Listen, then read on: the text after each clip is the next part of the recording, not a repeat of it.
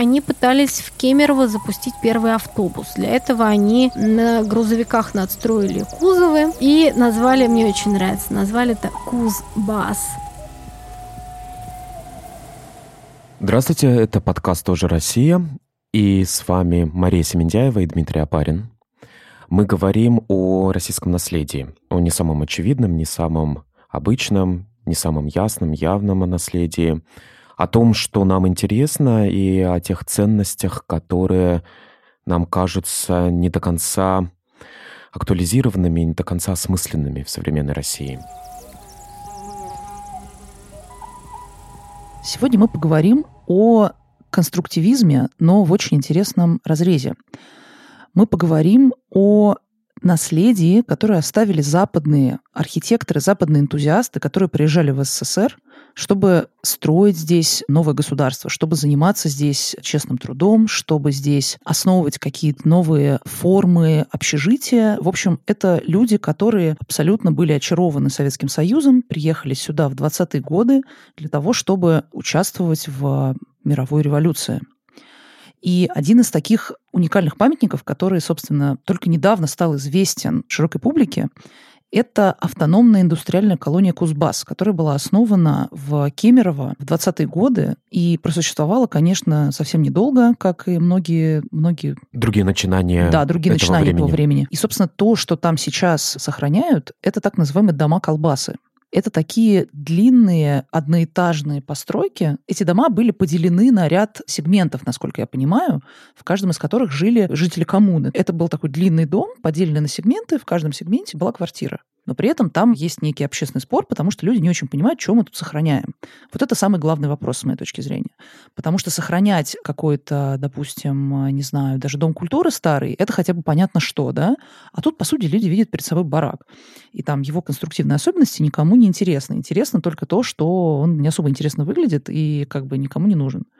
И поэтому вот можно ли вообще на самом деле объяснить людям, широкой публике, скажем так, что важно сохранять вот такой вот барак, который стоит посреди поля. И один из самых важных вопросов в связи с темой нашего сегодняшнего разговора это то, откуда, в принципе, взялась вот такая вот коммуна в 20-е годы. Откуда, в принципе, взялось как бы архитектурное воплощение коммуны. Будь то дом коммуна или барак коммуна, откуда берется эта коммуна, как она возникает. И какие у нее были предпосылки, и как это потом развивалось в советское время. Можно поговорить, например, об иностранных архитекторах и вообще иностранном архитектурном наследии раннего советского времени или, скажем, довоенного советского времени.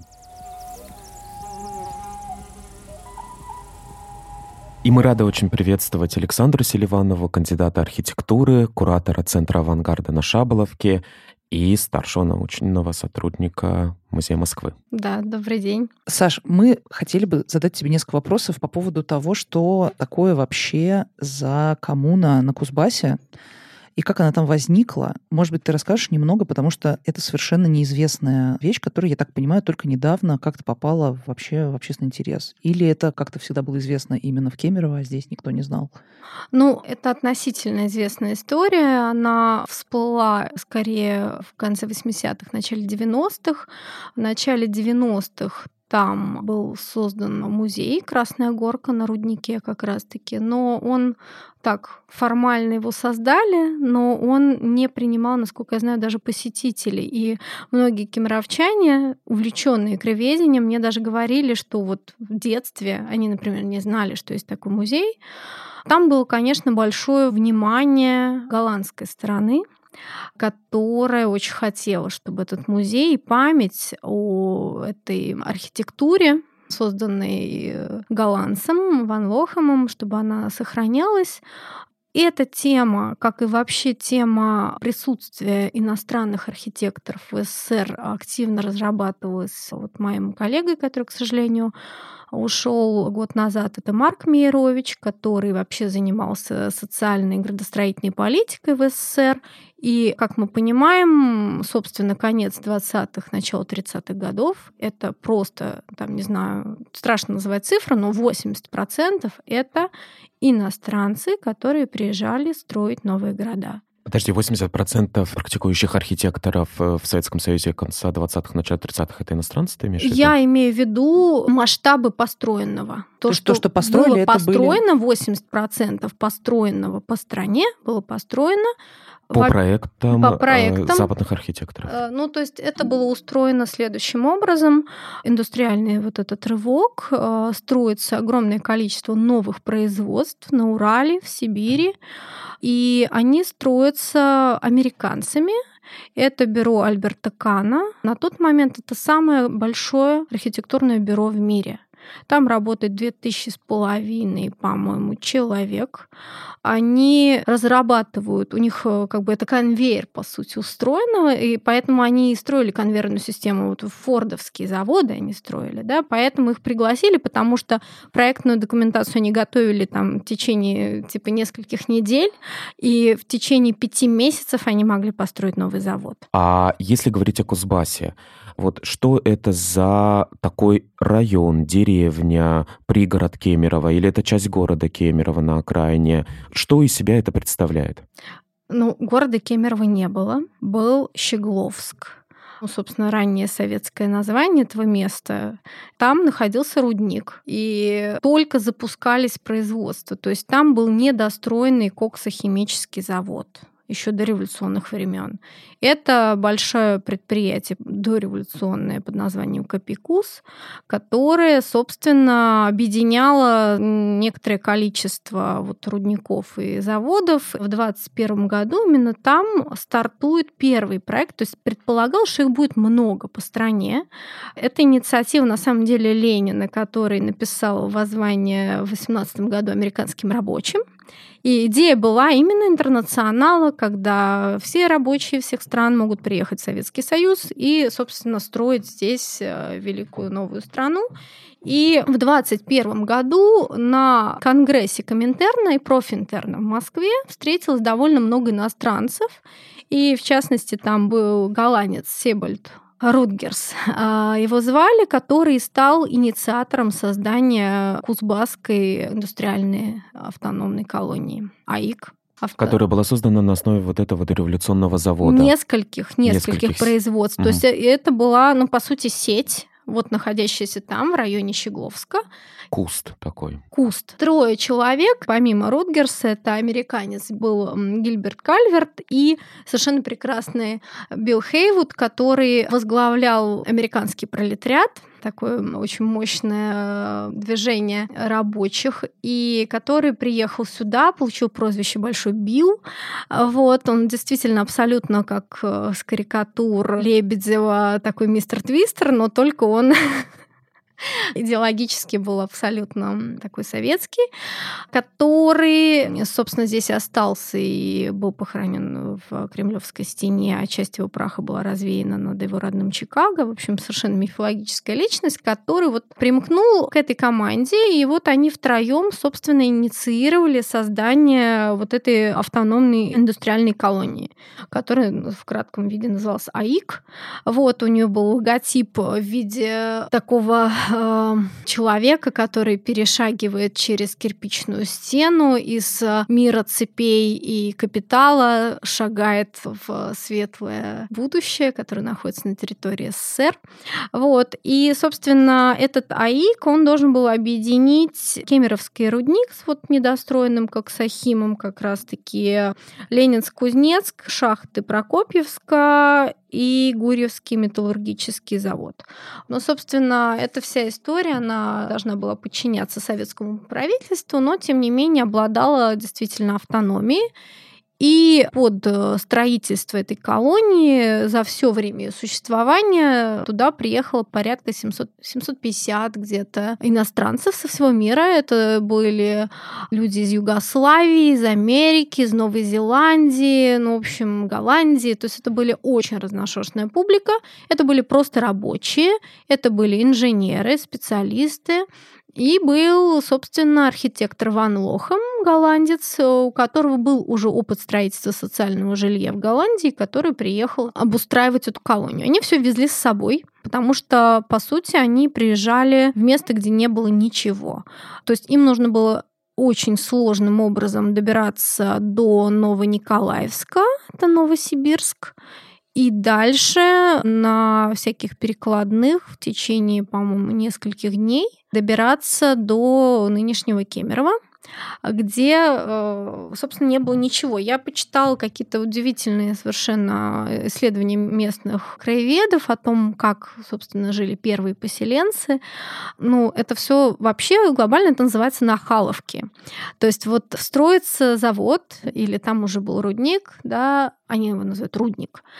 Вокруг, понятно, что есть местные там избы, но понятно, что многочисленные люди, которые туда приезжают, они могут заселяться. И Нахаловка — это самостроенные из всякого мусора построенные дома, но там разработали свою особую систему. Помимо землянок, они строили так называемые дерновки. Это длинные траншеи, канавы, которые внутри обшивались деревом, и сверху покрывались дерном. И внутри было просто в ряд какие-то палати, лавки, на которых спали. Но это же очень похоже на какой-то окоп, прямо такие. Да, какой-то жилой вот, окоп, э, что-то жилой вроде окоп. того, да. Но пол там был тоже деревянный, соответственно. Земляной, конечно. А, земляной, то есть он не обшивался деревом. Ну, пол. мало дерева, да. Я думаю, что в основном это все выглядело таким образом. Ну, и здесь нужно просто учесть, что в Кемерово зимой очень часто минус 40. Да, ну Сибирь, хоть Да. и южная, но Сибирь. Да, вот. э, В общем, вот такие реалии. Но иностранцы, конечно, имели э, немного другие условия, потому что было немного дореволюционных построек еще там при руднике. Это дом управляющего, в который, как в гостиницу, заселялись первые специалисты. И они, собственно, стали строить для себя. Они построили, например, не Ван Лохом, другие тоже голландцы построили большой дом для специалистов, по сути, это было что-то вроде коммуна. Был дом с благоустроенными квартирами двухэтажными, двухуровневыми, с ваннами, что вообще совершенно невиданно было для Сибири.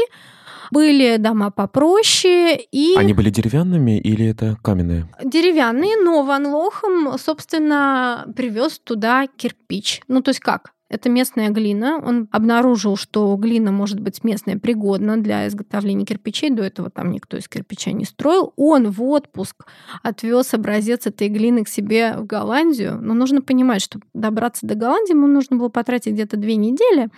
Вот, то есть отпуск туда-обратно это месяц. Вот. Ну, в общем, он отвез в Голландию образцы глины местной, проверил на пригодность для обжига и для использования как строительный материал.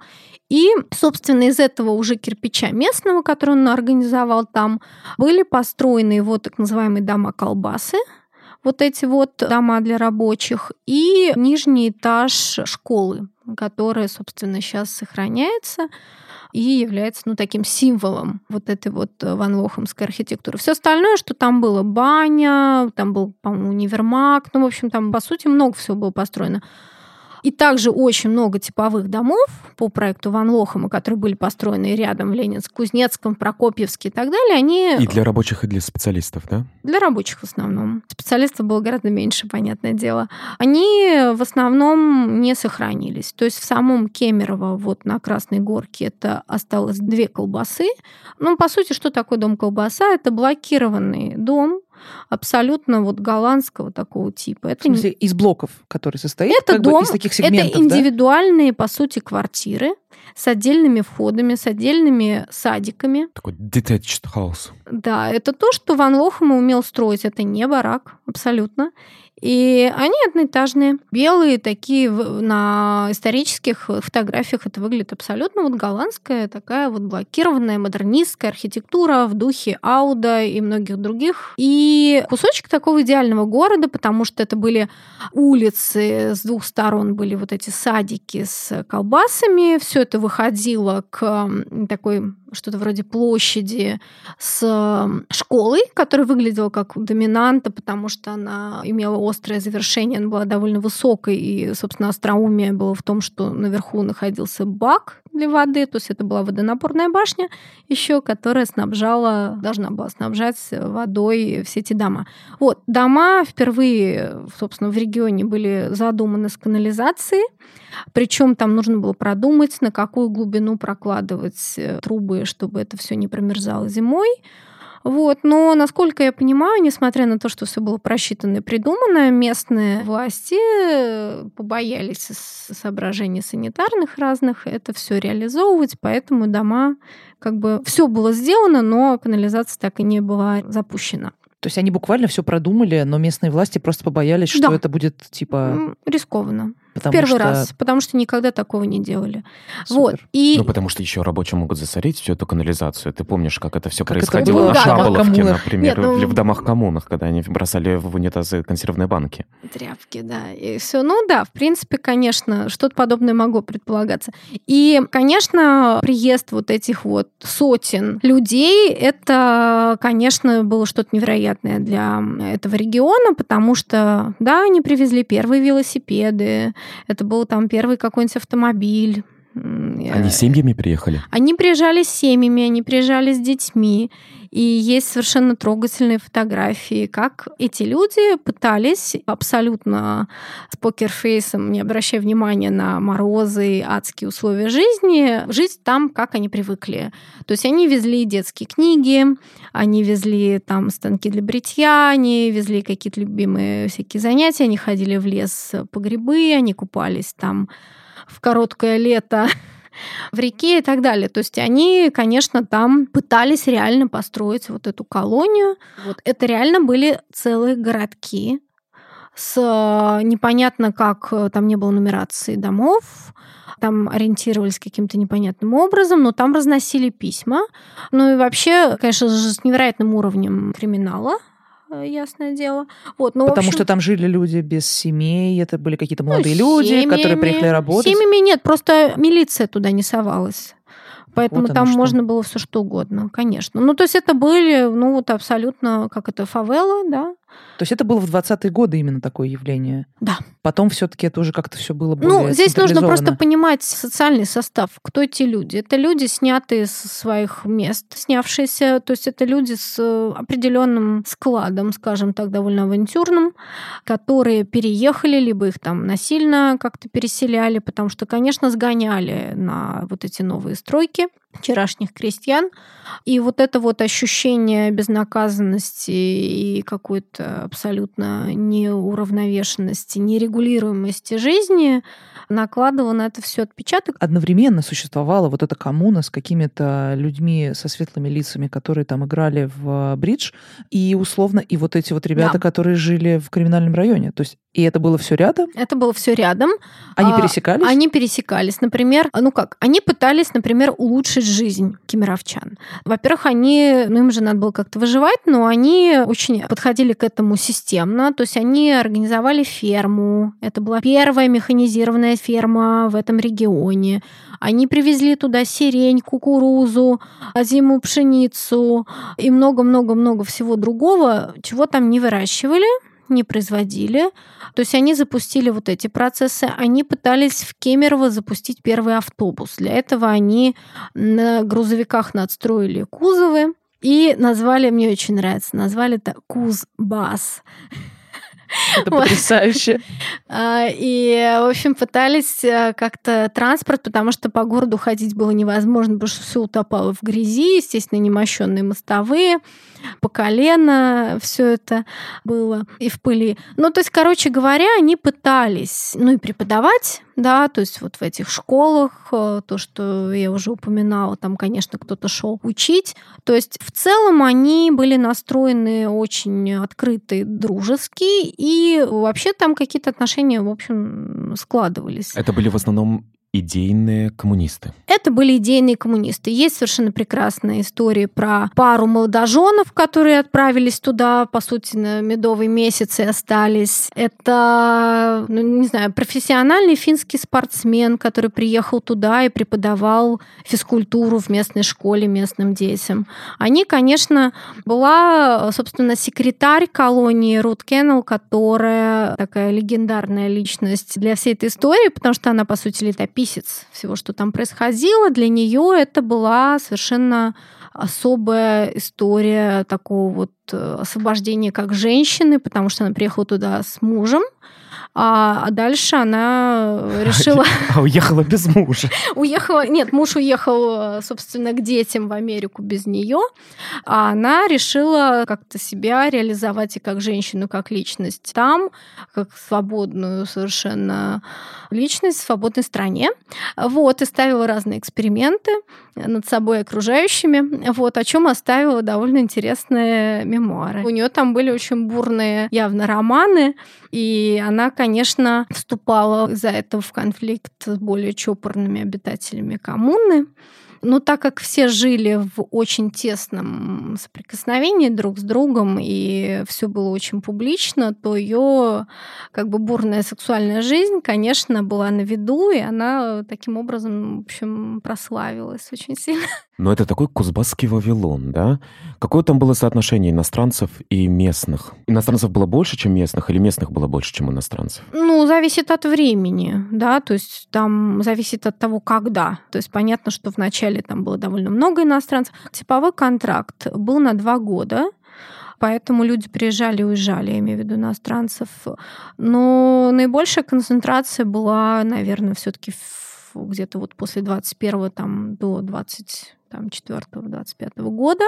Вот, потом стало больше местных, конечно. То есть это менялось в этом Вавилоне, они, интересно, вообще на каком языке они говорили? Если мы говорим о афинах, о голландцах, о югославах, об американцах, э, о русских, соответственно, да, то есть э, не было еще понятия, наверное, тем более у рабочих такого интернационального французского языка, условно, Я думаю, да, что там, они говорили... Английский уже становился и стал уже интернациональным, конечно, на плохом английском, потому что американцев было больше всего, и очень интересно, да, именно плохой английский, потому что я посмотрела биографию многих, и те, кто приезжал из Америки, это люди, которые недавно перебрались в Америку из Югославии, Литвы, ну, в общем, в основном Восточная Европа. Поэтому это были вот ну, абсолютно такой перемешанный, но, наверное, рабочим, судя по всему, языком был английский. Ну, кстати, мы вот, если чуть-чуть сделать такое отступление небольшое, что вот это кузбасское явление, да, вот эти, эти рудники, на которые приехали идейные коммунисты, это в некоторой степени можно говорить о том, что это одна из иллюстраций большого явления вообще привлечения иностранных идейных коммунистов в Советский Союз, и это тот же самый коммунистический университет нацменьшинств Запада, куда приезжали как раз именно и прибалты когда-то, которые были частью империи, и поляки, и немцы, и румыны, и хорваты и так далее. И это такая целенаправленная политика по привлечению идейных коммунистов. Таких иллюстраций можно еще проследить по советской карте много. Кузбасс уникален тем, что это первая волна действительно. 21-26 год — это очень все таки немногочисленная. Вторая волна — это 29 31-32 год, когда сюда едут, вот, например, как раз-таки а, те, кто занимаются запуском производства. Это, во-первых, инженеры. Понятно, что большая часть станков, которые ставятся везде, это импортные станки. Это немецкие станки, там английские какие-то, американские, да, вплоть до того, что даже основная часть э, заводов, которые проектировал Альберт Кан, сами металлоконструкции были изготовлены в Америке, потом на кораблях переправлены сюда и просто собраны на месте месте, потому что не было никаких возможностей собирать их здесь. Вот. Я просто могу сказать, что это Сталинград, Челябинск, Харьков, Томск, Краматорск, Нижний Новгород, ну, понятно, Горький, Самара, Магнитогорск, Коломна, Днепропетровск, Сормово, и так далее, Свердловск, Нижний Тагил, Кузнецк, ну, в общем, Щегловск, вот, и Орск, и так далее, и так далее. То есть это просто добрая сотня новых городов или городов, в которых появились просто новые районы целиком, как тот же Свердловск да, с Уралмашем. И вот туда приезжают э, нужные иностранные специалисты, чтобы запускать эти производства, потому что это не просто фабрика, но еще и станок, и нужно как-то этот процесс делать рабочим. А почему мы говорим о Кузбассе сейчас? Чем он отличается, кроме того, что ты сказал, что это первая волна? Я еще хотела спросить, это получается, было самое большое такое поселение, вот такая самая большая концентрация этих идейных советских, советских иностранцев. Да, да, рабочих, специалистов. Ну, Ну, я как бы не могу стопроцентно утверждать, но насколько я понимаю, что это так. Потому что... То есть это не в Москве, не в Петербурге, это вот именно там... В том-то и а, дело. вот в на- том-то и в- в дело, Сибири. что это... Да, но понятно, что все таки еще раз повторюсь, что это не единовременно, что они все там 750 человек приехали, Ну, да? понятно, да. Они приезжали в течение какого-то времени, но концентрация проживающих, да, думаю, что да. Но, с другой стороны, там осталось, да, ты говоришь, осталась школа и осталось два дома колбасы, если можно так говорить. Вообще, Они так называются. они так и называются, да? это какая-то... местные называют только так. Это как бы... А как создатель их называл? Сосыч. Мне кажется, насколько я Голландский сосиска. Насколько я понимаю, это прозвище появилось практически сразу, как они были построены, в конце 20-х, так их и звали. Их было больше до недавнего времени, то есть этих колбас было, по-моему, чуть ли не шесть, но на охрану успели поставить только две, и, собственно, они и остались, остальные были снесены вот за последние несколько лет. А что у них сейчас находится в этих э, оставшихся колбасах? Ничего. То есть они пустые? В одной из колбас живет охранница, которая охраняет всю эту территорию. Она получает от кого-то деньги или это... Да, она получает от кого-то деньги. Мне не удалось понять от кого, потому что музей Красная Горка говорит, что к ним это не относится. То есть, по идее, это относится к городу. Так как это памятник архитектуры, то, возможно, город каким-то образом поддерживает. Но, тем не менее, музей получает доступ, ключ, э, чтобы проводить субботники, убирать. Но это абсолютно деградирующая, к сожалению, застройка, потому что одна колбаса, она просто практически ушла в землю, то есть высота до конька там от силы метра два и еще опускается ниже, там был пожар, проломилась крыша и так далее. Вторая получше, но все равно после того, как их расстелили, там жили цыгане, как я поняла, они постепенно пришли в состояние такое, что даже непонятно, можно ли это отреставрировать. То есть получается, что из этого довольно большого архитектурного ансамбля с универмагом, баней и так далее остались только два дома и школа. Да, Мы можем говорить, что это вообще единственные такие примеры вот этого голландского модернизма в России. На территории СССР? Ну, по проекту Ван Лохма строились еще дома в Прокопьевске. Я их не видела живьем, но мне коллеги говорили, что в Ленинск-Кузнецком и Прокопьевске эта застройка есть. То есть это типовые дома. Но, конечно, главный комплекс был именно здесь, в Кемерово. И был решен как единый градостроительный ансамбль. И осталось еще из того, что осталось, осталось вот это вот немного дореволюционной застройки. Это вход, как я понимаю, это дом управляющего рудника, еще какого-то этого же времени. Это за огромных валунов, очень красивые, ближе к модерну. Замечательно. Мы сейчас прыгнули уже в такую современность. Хочется Мгм. немножко отпрыгнуть назад, чтобы мы говорили об этой коммуне, о том, какие социальные отношения выстраивались между людьми, кто туда ехал. И все ты говоришь 26-й год. 26-й год, вот. А что в 26-м году произошло и как дальше вообще выстраивалась рабочая жизнь этого места? Ну, собственно, я прицельно не занималась э, причинами закрытия, но факт остается фактом, что в конце 26 года автономная э, колония была ликвидирована. Я думаю, что все-таки АИК это некий отголосок НЭПа, и все-таки имеет отношение к НЭПу, как мне кажется. И изменение курса отозвалась и на этом. Ну и плюс все истории, связанные с интернационалом и с троцкистскими, по сути, концепциями, тоже, естественно, сказались на этой истории, потому что АИК, с ним расторгли договор, и он вошел в трест Кузбассуголь просто. И в таком формате уже и существовал, и дальше колонисты могли либо оставаться и уже работать внутри треста Кузбассуголь, но потеряв вот этот вот пафос индустриальной колонии, который был, и которых там как-то все таки Потеряв пафос автономии, вот этой автономности, Да, да. пионерства. Да, да, естественно. Но кто-то остался. То есть есть какая-то часть людей, которые не уехали из Кемерово и прожили всю жизнь там, их потомки там живут. Но значительная часть, конечно, основная часть, естественно, уехала. И, по сути, ну, эксперимент на этом закрылся. Вот. Что касается репрессий, то здесь очевидно, конечно, волна прокатилась по тем, кто оставался. Но там интересно, например, судьба одного из архитекторов, точнее даже инженера, который занимался стройкой, заведовал стройкой в Кемерово, и дальше он перебрался в Москву после закрытия автономной колонии и занимался московским метро, например, и проектировал уже московское метро, и потом был репрессирован и расстрелян.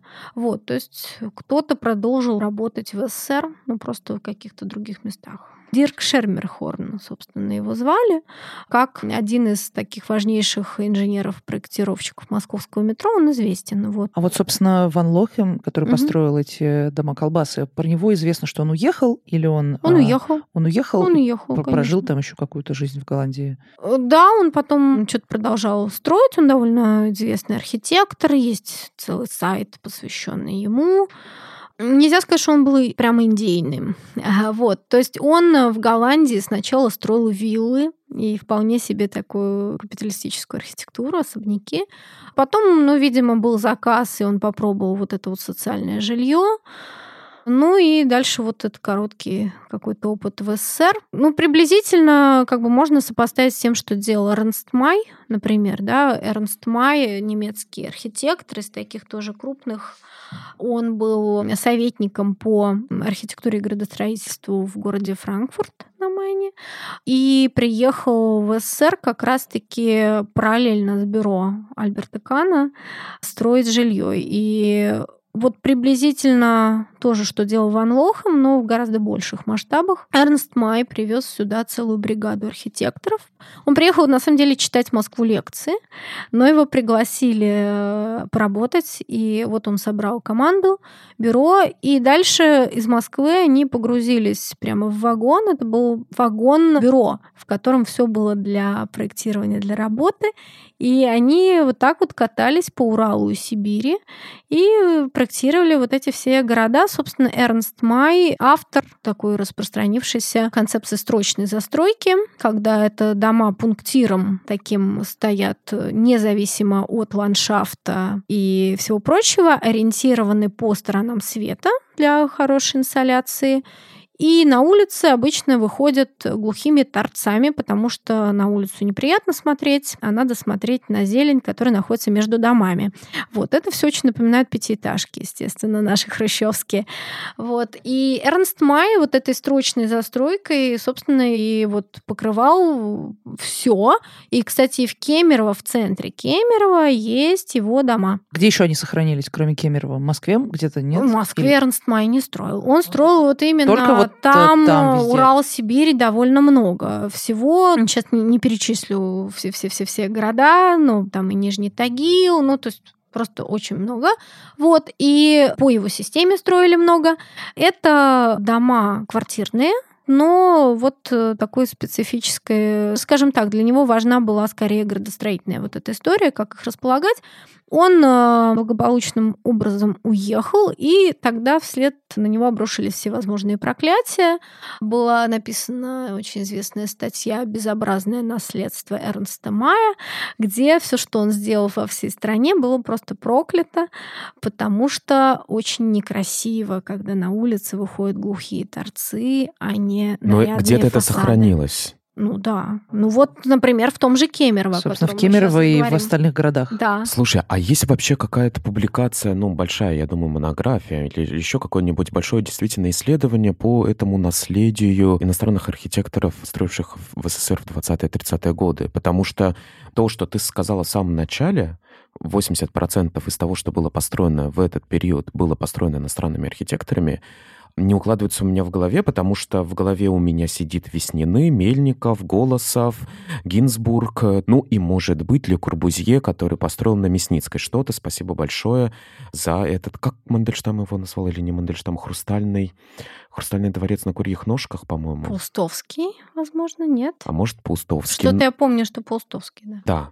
Но в любом случае, у меня на уме только Ле Корбузье, как приглашенная звезда, который построил вот это, по-моему, первое такое сплошное остекление в Советском Союзе было сделано. Ну, в общем, книг, наверное, пять есть около угу. того. И вы их можете посмотреть и, и у нас в списке библиографии. И отечественных подкастам. иностранных авторов, да. То есть это, в общем-то, тема изученная, хотя нелюбимая. Вот про это очень интересно. Да. Вообще, как относятся вот в том же, в том же Кемерово плохо. Нет, к этому не очень хорошо относятся и даже в нашей искусствоведческой историко-архитектурной среде, ну потому что это такая тема слишком социальная, слишком был очень длинный период вот просто вычеркивания истории АИКа вообще, просто вымывание этой истории, и это весь период после закрытия колонии, потому что, ну, были краеведы, которые стали что-то раскапывать и собирать эти материалы, и плюс появились голландцы, которые высказывали значительный интерес к этому наследию. И наоборот, какое-то обращение к этой теме произошло как раз в 90-е, в начале 2000-х. Там было прямо очень активная. Активный обмен. Туда приехали голландские студенты, там читались лекции, они выпустили брошюру совместную российско-голландскую про эту всю историю.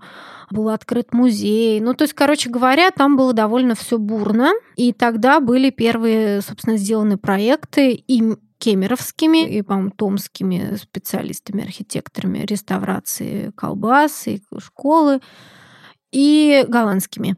А потом все схлопнулось где-то в году, наверное, 13-14.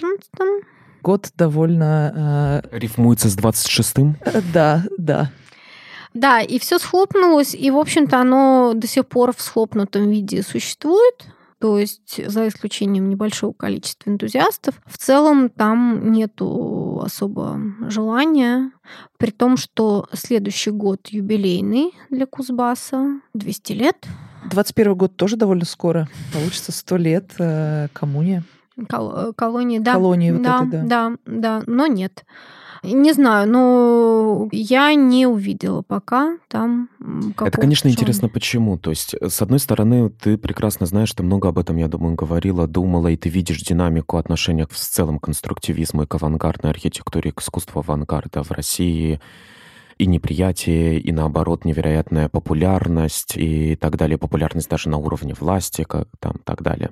Ну да, когда там, не знаю, Сочинская Олимпиада заканчивается авангардным театральным ну, представлением. Ну, мы же понимаем, что на самом деле это все на уровне дизайна. То есть как бы здесь нужно очень отделять картинку от содержания. То есть я, например, понимаю, что Здесь отделять одно от другого нельзя. То есть э, суть не в том, что это симпатичные белые домики или клевые какие-нибудь коллажи и фотомонтаж Родченко а это какие-то программные вещи. Вот сама программа, содержание, она выхолащивается абсолютно, да, вычищается. Поэтому будь то Олимпиада, будь то День города в семнадцатом году, когда у нас все было под э, брендом, дизайном конструктивистским, будь то сейчас реставрация, поднятая на щит дома наркомфина в Москве, это все, ну, как бы такие оболочки без э, вот этой сути. А суть, она абсолютно противоположна и пугающая, потому что все концепции, заложенные в этой архитектуре, будь то там интернационал или реконструкция быта и борьба с патриархальной семьей, то есть все эти концепции, они абсолютно неприемлемы сейчас да, и поэтому мы можем либо снести и построить что-нибудь новое, такое же, которое будет выглядеть как это, но оно не будет нести в себе этого содержания. Либо мы можем использовать дизайн. И, собственно, для меня абсолютно знаковой историей было, когда действительно на День города в семнадцатом году на Тверской и где-то еще на бульварах были поставлены макеты дома Мельникова, клубов и так далее. И предлагалось водить экскурсии по макетам мне лично предлагали, а не по реальным существующим зданиям. И понятно, да, что макет, ну, это просто символ вот этого отношения. Ну, вообще фасадизация — это наша болезнь и наша черта. Это наш, э, наш культурный код. Как ты видишь развитие вот этой территории? И кто там борется? И как это все происходит? И может ли она прозвучать в конце концов? Можно туда приехать и посмотреть? Так, попробую ответить кратко. А мы насколько остро политически отвечаем? Очень, как, как можно острее. Но... Все зависит от твоего собственного желания. Но ситуация такова, что там есть ограниченное количество людей, человек 10-12, которым это наследие очень важно.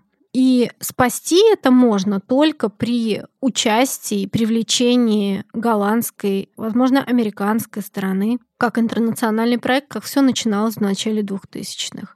Если объединяться силы местного бизнеса, у которых есть деньги, но они просто тратятся на другие вещи, плюс иностранных экспертов, специалистов по реставрации, потому что очевидно, что этот объект лучше бы, чтобы были привлечены именно голландцы, чтобы отреставрировать плюс музей, который очень прогрессивный на самом деле. Три потанинских гранта. Ну, то есть там люди вполне... Музей офлайновый, не, не онлайн-музей. Живой, Живой, конечно. который находится в одном из э, а, домов. Он находится в дореволюционном как раз-таки корпусе, в а, котором вот жили специалисты. Угу, Да-да-да. Угу. Красная горка. Вот.